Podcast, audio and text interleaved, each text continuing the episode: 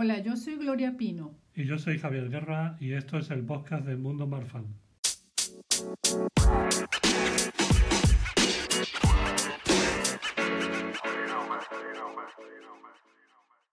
El viernes pasado la Marfan Foundation organizó el webinario especial COVID-19 y Marfan, SED, vascular, Loyes 10 y otras condiciones aórticas genéticas, con la participación de la doctora Enis Nestun, neumóloga del Hospital John Hopkins, la doctora Saint Morris, cardióloga pediátrica del Hospital de Niños de Texas, y el doctor Juan Bowen, director de la clínica Marfan y Aorta Torácica en la clínica Mayo. En el episodio de hoy compartiremos un resumen de lo que se habló en dicha conferencia. ¿Quiénes están en alto riesgo? Se encuentran en riesgo los siguientes grupos. 1. Las personas con condiciones genéticas de aorta que además tienen enfermedad pulmonar, deben considerarse a sí mismos de alto riesgo y emplear las mayores estrategias de protección para intentar prevenir la infección. Este grupo incluye individuos con alguna de los siguientes diagnósticos. Enfermedad pulmonar restrictiva, enfisema, asma significativa que requiera tratamiento crónico u hospitalizaciones, enfermedad pulmonar obstructiva crónica, Insuficiencia respiratoria. Neumotoras recurrentes.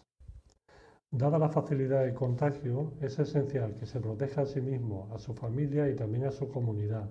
Esto puede hacerlo minimizando su exposición a multitudes y público. Use el líquido antibacterial y lave correctamente sus manos cuando sea necesario.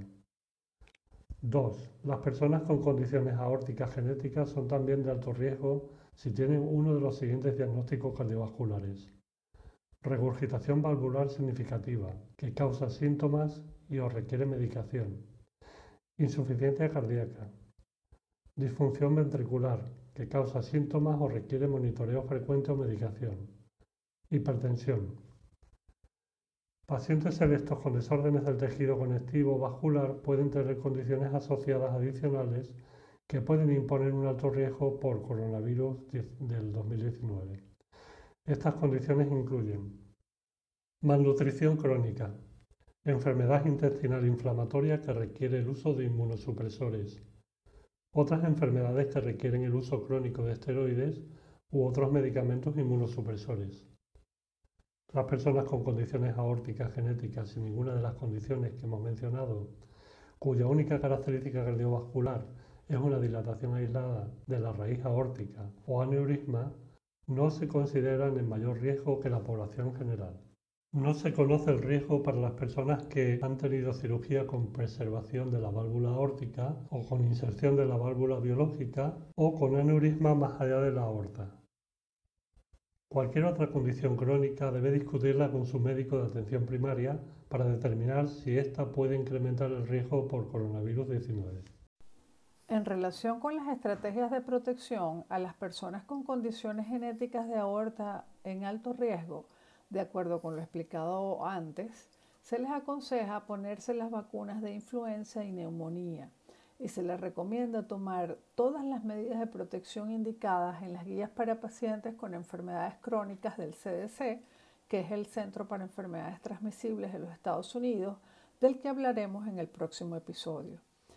El equipo de consejeros de la Marfan Foundation también sugiere que las personas con condiciones genéticas de aorta refieran sus síntomas a su proveedor de salud tan pronto como los experimenten para asegurar una prueba diagnóstica rápida y un tratamiento inmediato. En relación al tratamiento, eh, ellos recomiendan buscar atención médica para ser evaluado inmediata y adecuadamente. Si su médico piensa que los síntomas respiratorios pueden ser tratados con antibióticos, no tome fluoroquinolonas, que son una clase de antibiótico frecuentemente indicado si hay alternativas adecuadas, a menos de que sea aconsejado por un especialista en enfermedades infecciosas. Este medicamento no debe ser utilizado en personas con ciertas condiciones genéticas de aorta que están asociadas con aneurismas y disecciones de aorta como el síndrome de Marfan. Antibióticos de este grupo son Avelox, Cipro, Factive, Levaquin u Ofloxacin. Escojan medicamentos para el resfriado diseñados para personas que tienen hipertensión arterial. Algunos medicamentos no contienen descongestionantes, pero pueden tener otros componentes como el dextrometorfano, que puede ser peligroso si lo toma frecuentemente. Siga las instrucciones de uso de manera cuidadosa. Evite descongestionantes sin receta y remedios para múltiples síntomas del resfriado que contengan descongestionantes como la pseudoefedrina, la efedrina, fenilfrenina, nafosolina y oximetazolina. Tomen medicamentos para el dolor como acetaminofén o paracetamol para aliviar la fiebre, dolor de garganta, de cabeza o malestar corporal. Para aliviar la congestión nasal, use solución salina en spray. El spray puede ayudar a enjuagar sus senos paranasales. Calme el dolor o picor de garganta con gárgaras de agua tibia salada o de agua tibia con jugo de limón y miel. Tome muchos líquidos. El agua, jugos, té, sopas pueden ayudar a limpiar sus pulmones de moco y flema.